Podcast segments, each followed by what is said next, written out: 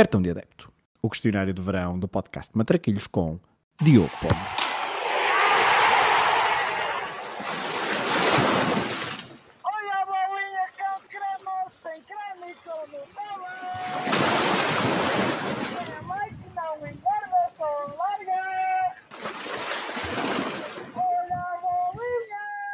Qual o jogo que gostavas de ter visto no estádio? Primeiro que tudo, deixa-me dizer que eu acho uma tremenda injustiça vocês colocarem quase todas estas difíceis eh, perguntas no singular, porque obrigam uma pessoa aqui a, a limpar o pó à mente e estar aqui a dar voltas e voltas e voltas para, que é para ver se escolhe só uma hipótese. Pá, portanto, perdoem desde já eu fazer uma batota ou outra de vez em quando, mas pronto, qual, que jogo é que eu gostava de ter visto no estádio?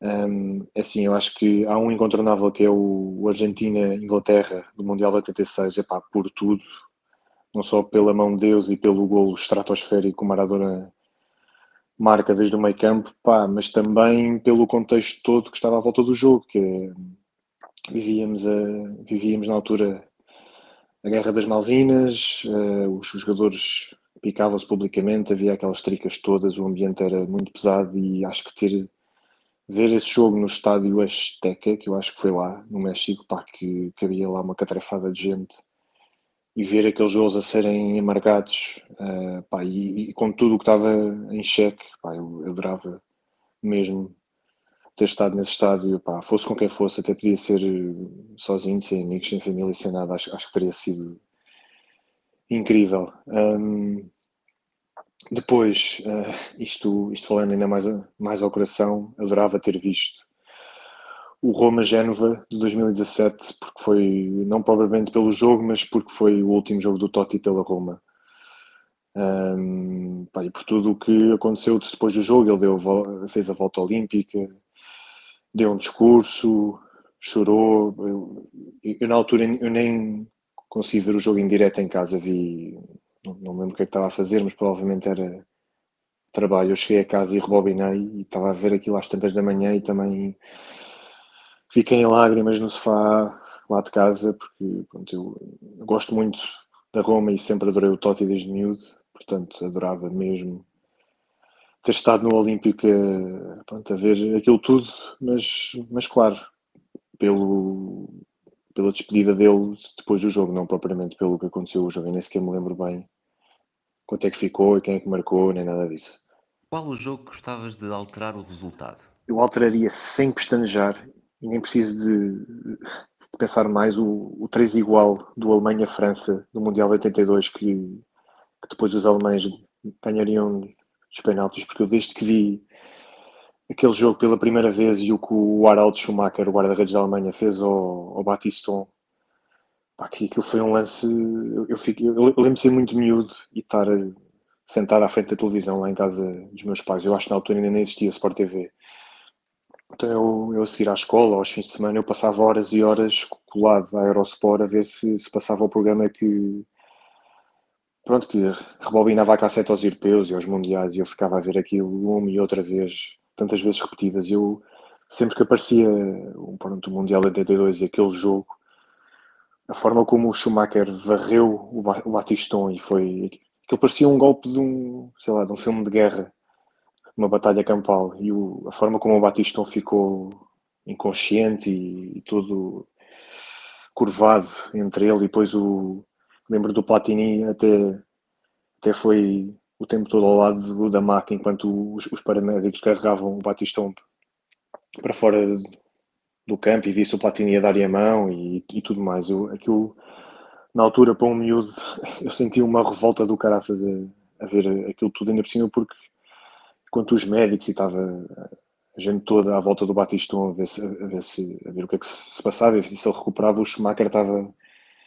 com aquele seu a sua peruca encaracolada e o bigode, eu lembro que ele estava ao lado do posto com cara de, de tédio e de poucos amigos, do género, a, a achar que aquilo estava a demorar demasiado tempo. Pá, e aquilo, para um miúdo, aquilo na altura deu uma revolta gigante. O árbitro nem amarelo lhe deu.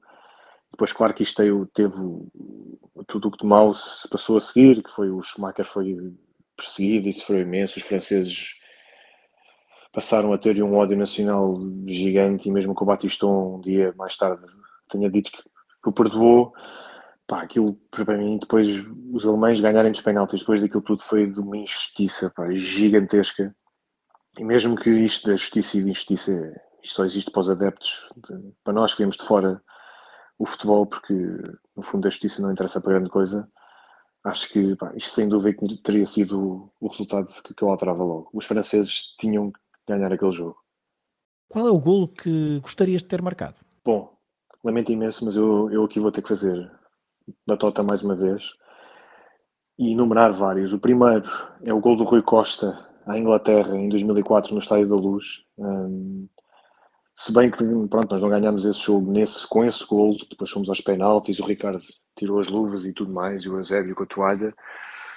Mas aquele gol naquela altura, e sei lá, Rui Costa estava no banco e entrou e marca aquele gol com um balásio de fora da área e depois começa a correr Lembro que ele começou a correr e a festejar com o punho erguido para a bancada e eu, eu confesso que tenho um fraquinho, não sei porquê, quando os jogadores se passam e começam a correr e a, a gritar e erguem o braço e fecham e cerram o punho para a bancada, porque eu sempre achei que, fosse, que era um gesto muito.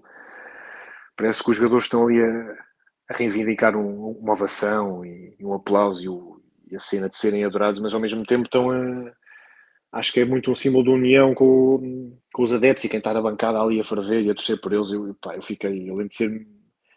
Estava em casa de um amigo e nós lá todos aos berros, aos pulos, com o gol, a chorarmos literalmente de alegria, portanto, esse gol sempre ficou na memória. Depois, claro, o, pá, o Éder em, em 2016 contra a França, eu nem sequer quero consigo imaginar o que, é que, o que é que ele terá sentido com toda a gente ali a, a correr atrás dele e a festejar e tudo mais. E depois daqueles mesmo icónicos, do, mais do antigamente, tenho muito, obviamente, o, o que o Maradona fez contra a Inglaterra, a fintar meia equipa e, e só faltava voltar para trás com a bola e, e voltar a driblá-los a todos. Aquele gol é. Continua, para mim, continua a ser o melhor golo que já se marcou em mundiais, e depois pela celebração, pá, o, o Marco Tardelli na final do.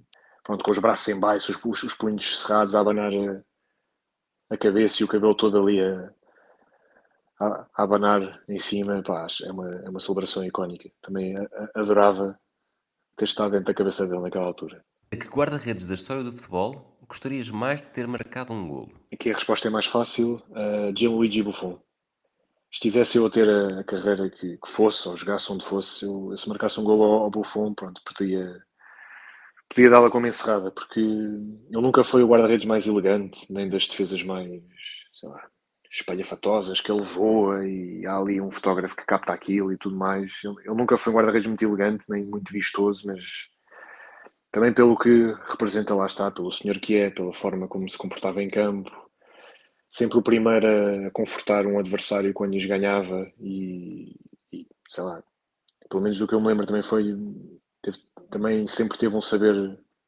perder muito grande, embora não, não tivesse acontecido assim tantas vezes em jogos decisivos, nos grandes palcos. Eu quase que idolatrava o Buffon pela postura que tinha, pelo senhor que era e também pelo grande, grande guarda-redes que foi, apesar de não ser o mais primoroso uh, no lado estético. A que jogador da história do futebol gostarias mais de ter defendido um penalti? Fácil também esta, uh, ainda por cima naquela altura que as bolas eram mais pesadas e os guarda-redes de vez em quando ainda defendiam sem luvas. Uh, eu adorava ter defendido um penalti de Eusébio da Silva Ferreira pelo simples facto, simples facto não, mas além de, do, do gigante, do monstro sagrado que ele é, pelo simples facto do, do Eusébio não sei se era cada vez que um guarda-redes parava um penalti, porque eu acredito também não tenham sido assim tantas vezes, mas só pelas histórias que se contam dele ir, dar um passou bem, um aperto de mão aos guarda-redes que, que logravam parar-lhe um penalti, eu só por isso adorava receber um, um cumprimento do Grande Eusébio. Se pudesse escolher ser adepto de um clube durante uma época histórica, qual é que escolherias? Ora bem, adorava ter vivido em Roma durante a época de 2000, 2001 e ter estar constantemente na curva sul nos jogos todos, porque foi a última temporada em que a Roma ganhou o Scudetto. Uh, pronto, eu, eu tenho um, um, um, um, carinho muito grande pela Roma, eu adoro a Roma desde miúdo, ainda mais desde que uh, estudei fora durante seis meses na Holanda e tive a sorte de, de um dos meus melhores amigos desse, pronto, desses meses ser um adepto fervoroso da Roma, ainda hoje, ainda, ainda há dias, estivemos a falar sobre isso. Uh, e ele, eu já adorava a Roma, já sabia muita história, já era maluco e tentava ver muitos jogos, mas ele a mostrar-me vídeos do Totti, dos gols que marcava a Lazio, das celebrações, de, do que o Batistuta fez na época de Scudetto e tantas histórias e ouvir e sentir um, um romanista a sério, fervoroso, que aquilo foi passado pela irmã e pelos pais, ouvi-lo constantemente a contar-me histórias e aquilo ainda uh, acirrou ainda mais a paixão em mim. Portanto, eu adorava ter vivido aquela época no Olímpico, quando a Roma ganhou pela última vez, e depois adorava ter sido um adepto do Leicester em 2016, porque um, eh, acho que nesta, pronto, para a minha geração, nós que, pronto, que estamos na casa dos 30 e 30, 30 e muitos, acho que muito dificilmente vai haver um, uma história igual como a do Leicester, que foi incrível. Então eles ganharem na endinheirada Premier League, onde pá, as equipas estão cá em cima, têm cada vez mais dinheiro. E se bem que as que estão logo atrás e a meio da tabela também tenham muito dinheiro, é cada vez mais difícil ombrear com, pá, com o City, com o Arsenal, com o United, mesmo com o Tottenham. Pá, portanto, o, o que o Leicester fez, acho que é, é essa a razão pelas quais ainda usamos e falamos do, deste clichê que é o, o conto de fadas. Ainda bem que, que aquilo aconteceu, porque assim podemos, mesmo, mesmo que seja um pouco sem, sem, sem que nos dê frutos no futuro próximo, é, acho que é muito claro acreditarmos que mantemos essa esperança que algum dia isto possa voltar a acontecer. combinação clube-treinador nunca aconteceu, mas deveria ter acontecido pode ser um grande elogio chamar eh, a treinadora Diego Armando Maradona, mas acho mesmo que ele devia ter treinado o Nápoles. Fosse quando fosse, estivesse o Nápoles em que divisão estivesse, podia ser o Série A, a segunda, a Série C, não interessava. Acho que agentes de Nápoles iam ficar doidas e, e malucas se isso tivesse acontecido. O São Paulo acho que estaria sempre cheio, independentemente do lugar em que, em que terminassem, ou os meses ou semanas que aquilo durasse uh, acho que teria sido incrível. Teria sido mais, mais um capítulo dessa grande história que foi o Maradona. Se a final do Mundial tivesse de ser sempre no mesmo estádio, qual é que seria? Eu começaria por dizer, e peço perdão por nova batota, mas eu começaria por dizer o, o Nou. Um, eu já lá tive e por muito antigo que o estádio seja, acho que é, deve imagino eu que seja dos poucos onde se vive um, um ambiente tipo anfiteatro, uh, tinha a antiga, romano, porque eu também estive lá na altura em que o, pronto, ainda estava o Iniesta, o Xavi, o Messi, todos juntos, então ainda, ainda havia o futebol champanhe do toque e do, os muitos passos, passos curtos, o, o tiki-taka que o Guardiola não gosta nada aqui de chamem, mas eu, eu vivi, ainda consegui ir lá e viver essa, essa era e com os adeptos do Barça, aquilo às tantas parece mesmo, ou parecia mesmo que uma pessoa estava no teatro porque os adeptos do Barça só, só batiam palmas quando era gol, mal festejavam e ouvia-se uns broás tipo, oh, quando, sei lá, alguém metia um, uma cueca ou fazia uma coisa assim mais espetacular. Portanto, eles estavam tão habituados a esperar o que é Chelsea, o que é grande, o que é incrível, que já não, pronto, às vezes esqueciam-se de bater palmas, mas acho que uma final da Champions lá com adeptos de outros clubes habituados a outros campeonatos a, a, ferver com coisas de outra forma, acho que era incrível. E viu-se quando o United ganhou ao Bayern em 99, a barreira que aquilo era.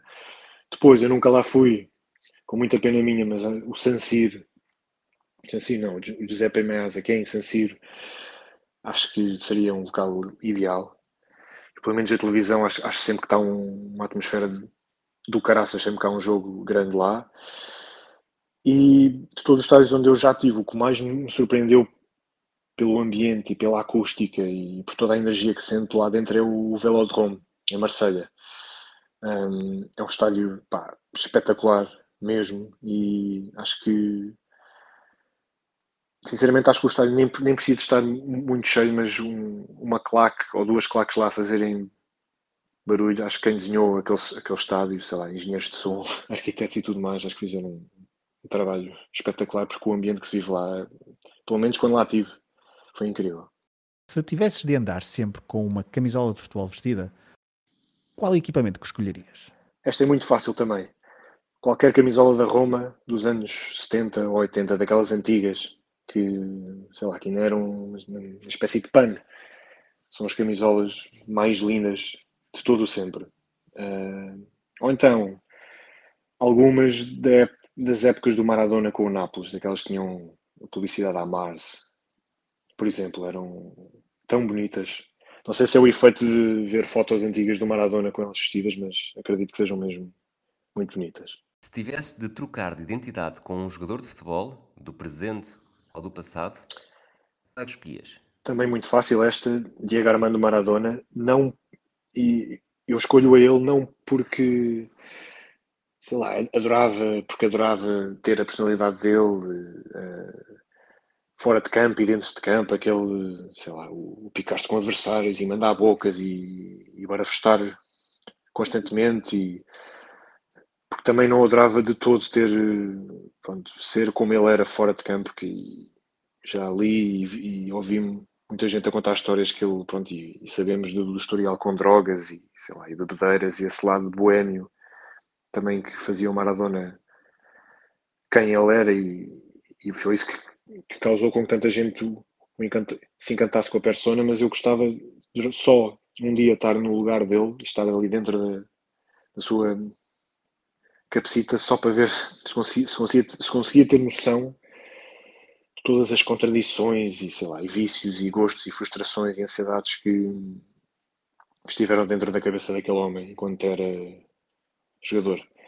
Porque por muitos documentários e entrevistas e revistas e, e por muito desbocado que ele fosse em entrevistas e a contar a sua vida, acho que é impossível qualquer mortal como nós ter noção o que é que era ou o que é que foi ter vivido com, pronto, com aqueles neurónios, com, com todas as coisas que andavam ali dentro. Qual o teu 5 ideal para um jogo no campo do bairro? Um, é assim, partindo do princípio que um jogo de bairro um, era mesmo a antiga, portanto, no meio da estrada, na rua, e que não havia cá guarda-redes para ninguém e limitávamos a pôr duas pedras ou dois objetos quaisquer a fazer ali uma baliza em que fosse só, sei lá, três pés de largura ou quatro, portanto, sem guarda-redes chamados ao barulho, minha equipa seria Ronaldinho, uh, e acho que não preciso de explicar porquê, tinha, tinha que haver um, um brincalhão, um mor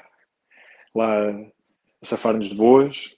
Depois, Dennis Bergkamp, porque eu, eu já o adorava enquanto jogador e desde que li alguns que ele nos, nos treinos do Arsenal refilava com os colegas para, quando lhe passavam a bola assim mais, mais murcha e frouxa, ele exigia que passassem a bola com força, em direção da canela, do joelho, fosse o que fosse, porque ele, ele garantia que, pronto, que ela morria ali no pé. Pá, eu quando li isto fiquei encantado. Depois Zinedine Zidane, porque ninguém ia tirar a bola àquele homem. Fernando Redondo, uh, podia não ser um, o gajo que andava ali a, a, a, fintar e a ludibriar e tudo mais, toda a gente, mas era de uma elegância que, que eu sinceramente nunca mais vi ninguém a ter. Um, e porque num jogo de rua, seja em que rua for, é sempre melhor termos brasileiros do nosso lado, eu escolhi também o Neymar. Um, confiante também que, pá, que não joga amendoins e, e lá no bairro também não, não ia atirar-se para o chão quando, alguém da outra equipa se fartasse as brincadeiras dele. E eu tenho que pedir desculpa porque só agora me apercebi que escolhi seis na, na minha equipa. Portanto, pronto, o Neymar podia ficar de fora caso acontecesse alguma coisa. Quem é que escolhias para fazer dupla contigo numa partida de matraquilhos? Para um jogo de matrecos, hum, que sinceramente o jogo a mim importar-me ia muito pouco. Eu estava nas tintas se ganhávamos ou não, se as bolas entravam, mas eu preocupava-me sim era em tentar prolongar o jogo ao máximo, tendo ao lado o Gary Lineker um, ou o Jorge Valdante, que para mim, da malta que jogou, uh, pronto, mesmo lá no topo, que ou ganhou mundiais, ou esteve em finais, ou jogar, jogar em grandes equipas, acho que são os dois melhores comunicadores que hoje em dia há no mundo da bola. Uh, o Lineker na televisão, Valdana escrever. Um, pá, e, obviamente nós, eles são aqueles que, que, sei lá, que treinaram mais para isso, ou, ou que têm o carisma suficiente para, para serem seguidos por tanta gente, pronto, aquilo também tem muito a ver com personalidade. Acredito que muitos outros craques sejam um deleite pá, para estar a partilhar uma cerveja ou, ou, sentados à mesa ou a ver um jogo e estamos ali à conversa, eles a contar histórias e tudo mais. Mas acho que estes dois seria. Não se calariam um segundo e responderiam a tudo sem problemas e de certeza que tinham histórias incríveis para contar. Portanto, sem pensar, seriam estes dois. Que música relacionada com futebol escolhes para terminar este questionário do cartão de adeptos? Música de futebol. Um, tenho que escolher a Sou Ronaldo, do Marcelo D2. Acho que é de longe um, a canção que um artista escreveu e compôs que mais, eu acho que mais se calça na perfeição a um jogador, ao que ele foi, à personalidade que tinha e ao que jogava. Um, acho a música espetacular e sinceramente sempre me deu muita pica, entre aspas, para, para ir jogar a bola com amigos, fosse com quem fosse. Um, e houve uma altura durante a minha curtíssima e sofrível carreira de jogador nas uh, distritais, e houve uma altura em que antes de cada jogo eu saía de casa, entrava no carro e punha a música a tocar. Um, em loop mesmo. Chegava ao fim, eu punha outra vez, fosse qual fosse o tempo que demorasse até chegar ao, ao campo ou ao estádio. Portanto, eu já fui mesmo viciado nela e acho que seja até para outras modalidades, fosse para jogar ténis ou rugby, ou seja o que for, acho que é uma música que dá muita vontade em fazer desporto e ainda por cima se nos meter momentos do Ronaldo na cabeça ainda melhor. A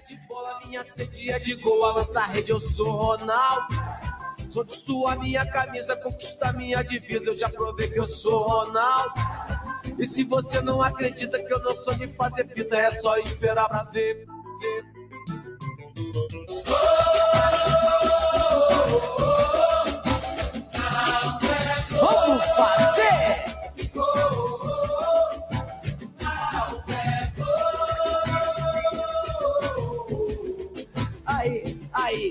E o tempo é de copos, que fica ligado. Mais de 170 milhões, sou Ronaldo. R9, todo mundo sabe. Homem gol, tu é Ronaldo, Brasil é e eu também sou. Qualquer problema, meu compadre, eu tiro de letra, tô sempre pronto. Já ouviu a patata de chuteira? Perrengue a gente passa, eu nunca tô de bobeira. A bola quica, eu pego ela de primeira. Oh, oh, oh, hey. Ronaldo,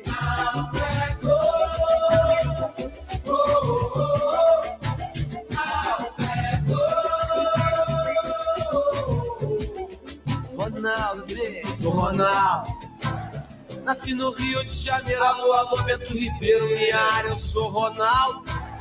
Jogo na linha, nova é minha, ninguém tá que eu vi primeiro, o artilheiro, eu sou Ronaldo. O meu desejo é ser criança e não perder a esperança de ver o jogo mudar. Eu, eu, eu sou Ronaldo. A minha fome é de bola, minha sede é de gol. A lança rede, eu sou Ronaldo. De sua minha camisa, conquista minha divisa. Eu já provei que eu sou Ronaldo. E se você não acredita que eu não sou de fazer fita, é só esperar pra ver.